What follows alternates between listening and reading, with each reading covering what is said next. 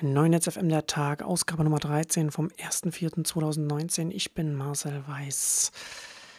Die Folge am Freitag musste leider aus Krankheitsgründen ausfallen, aber dafür gibt es heute zusätzlich zu dieser Episode von Neunetz FM der Tag auch eine neue Folge Neunetzcast, in der ich mit zum ersten Mal mit Christoph Koch spreche und wir sprechen über den Apple Services Event von letzter Woche und eine Abstimmung im EU-Parlament von letzter Woche, von der, der die eine oder andere sicherlich gehört hat.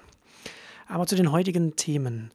Mark Zuckerberg hat in der Washington Post über Internetregulierung geschrieben. Four Areas hat er gesagt, sind ihm wichtig. Und beziehungsweise da hat er in dem Artikel darüber geschrieben, uh, Harmful Content, Election Integrity, Privacy und Data Portability. Also auch gerade, also die ersten drei gerade Themen, die Facebook jetzt schon seit ein paar Jahren äh, sehr stark beschäftigt.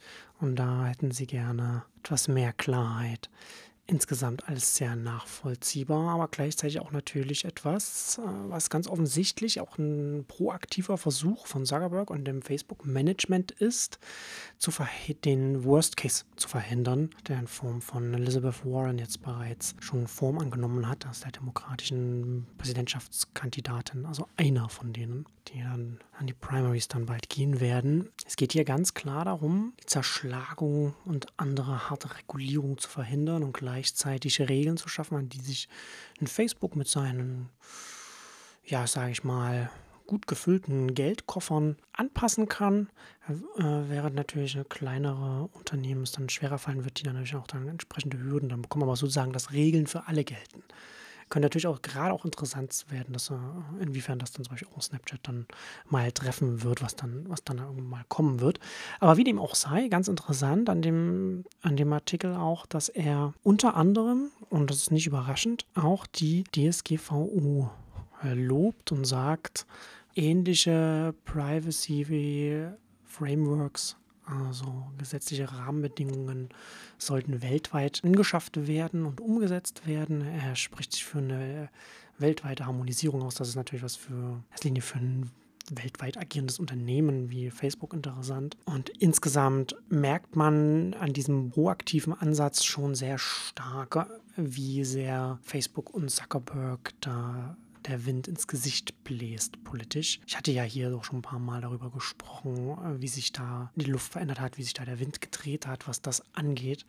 Und Facebook merkt das mehr als jedes andere der großen Unternehmen, äh, des großen Big Tech. Was natürlich auch nicht überraschend ist, weil zum einen Facebook neben YouTube das sichtbarste, öffentlichste Unternehmen ist äh, und die Produkte, die Dienste, Services entsprechend gesellschaftliche Auswirkungen haben und Facebook auch sonst, naja, sagen wir mal, organisatorisch, ethisch auch herausgefordert ist. Und dementsprechend steigt da der Druck auf das Unternehmen und das ist natürlich jetzt hier schon, also ich finde es interessant, wie, wie rasant das jetzt doch durchaus vorangeht. Das scheint schon auch ein Thema zu werden in den Präsidentschaftswahlen in den USA nächstes Jahr. Wobei die Präsidentschaftswahlen ja wahrscheinlich äh, aus anderen Gründen sowieso eine Shitshow werden.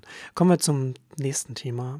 Äh, ich hatte ja schon über die BBC und Podcasts gesprochen und jetzt hat sich auch ein bisschen mehr äh, geklärt, warum die BBC bei den Podcasts ein Problem hat, dass Google in der Suche auf seine Podcast-App die Leute leitet.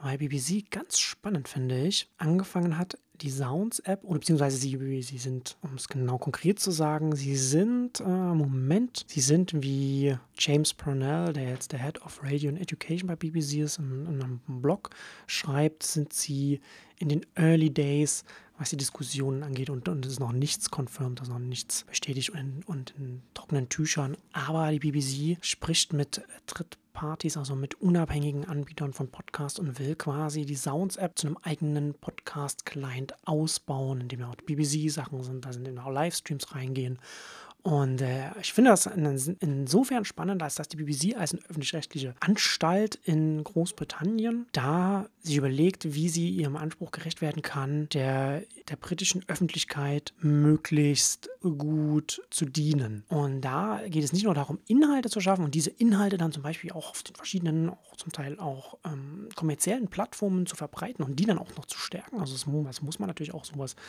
im vor dem Hintergrund machen, dass man natürlich als öffentlich-rechtliche Anstalt da stattfinden muss, wo die Menschen sind. Aber gleichzeitig kann man sich auch darüber nachdenken, wie man den Medienkontext, in dem das Ganze stattfindet, selbst beeinflussen kann. Und die BBC möchte das machen, indem sie ihr Gewicht einsetzt, um auch ein ja, ein Gegengewicht zu setzen zu einem Apple, einem Spotify und auch einem Google, die natürlich auf unterschiedliche Arten versuchen, Podcasts zu dominieren oder bereits dominieren. Apple dominiert ja Podcasts, aber macht nichts mit seiner Macht.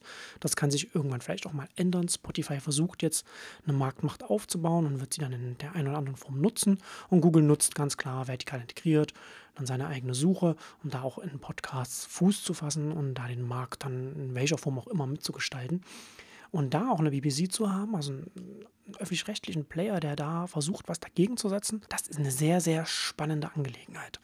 Die Sounds-App von der BBC hat bis jetzt 1,7 Millionen Downloads gehabt und sie existiert erst seit vier Monaten, ist natürlich nur für die britische Öffentlichkeit verfügbar. Das ist ein bisschen schade. Aber da geht natürlich noch mehr. Also ein sehr, sehr spannender Ansatz, von dem ich finde, sich auch eine ARD, ZDF und so weiter oder auch hierzulande, weiß ich nicht, ich weiß noch, Deutschlandfunk, Deutsche Welle, sich eine Scheibe abschneiden kann. Das wäre auf jeden Fall eine spannende Sache, was man da machen kann. Da muss natürlich dann da auch einen gewissen Mut haben, dann nicht nur zu sagen, ja, das machen wir hier für unsere eigenen öffentlich-rechtlichen Inhalte, sondern zu sagen, wir machen das hier auch für Inhalte von anderen. Also ich bin sehr gespannt, was da rauskommt. Ich finde, dass gerade die Podcast-Branche, das habe ich ja hier schon mal gesagt, von allen Medien, Spielarten online besonders aufgestellt ist, nachhaltig noch sehr dezentral und, und sehr unabhängig aufgestellt und es dadurch für die großen Plattformen, für die großen Player, die Marktmacht aggregieren, gar nicht so einfach sein dürfte, da etwas aufzubauen. Und gerade deshalb bietet sich auch für eine BBC oder auch für hierzulande öffentlich-rechtliche Anstalten an,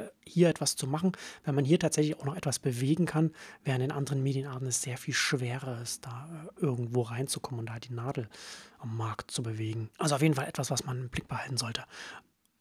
Und das letzte Thema, was ich noch kurz ansprechen wollte, Financial Times hat jetzt eine Million Leser, also eine Million Abonnenten, zahlende Abonnenten. Und ich hatte da auf Twitter dann darauf, als ich das gesehen habe, den spontanen Gedanken, dass es auch im Journalismus, im Serious-Journalismus habe ich es hier genannt, wahrscheinlich darauf hinauslaufen wird, dass wir nur einige wenige große globale Marken haben werden auf der einen Seite. Also dass wir, dazu gehören dann zum Beispiel eine Washington Post, New York Times, Financial Times, Economist oder auch der Guardian. Und auf der anderen Seite dann wahrscheinlich kleine Nischen, also nicht wahrscheinlich, auf der anderen Seite kleine Nischenplayer, die so Fachpublikationen sind. Da sagen wir dann so zum Beispiel ein TechCrunch, ähm, Stratechery, hierzulande Exciting Commerce oder ein Mobile Geeks oder Mobilbranche und auch Axios und so weiter. Und dazwischen, was eigentlich mal die dominierenden Publikationen waren, also die nationalen Champions habe ich das mal genannt, die, denen wird es zunehmend schwer fallen, weil sie einseitig sich nicht spezialisieren können und auf der anderen Seite gar nicht die Vorteile von der Größe haben, die Financial Times und so weiter aufbauen kann.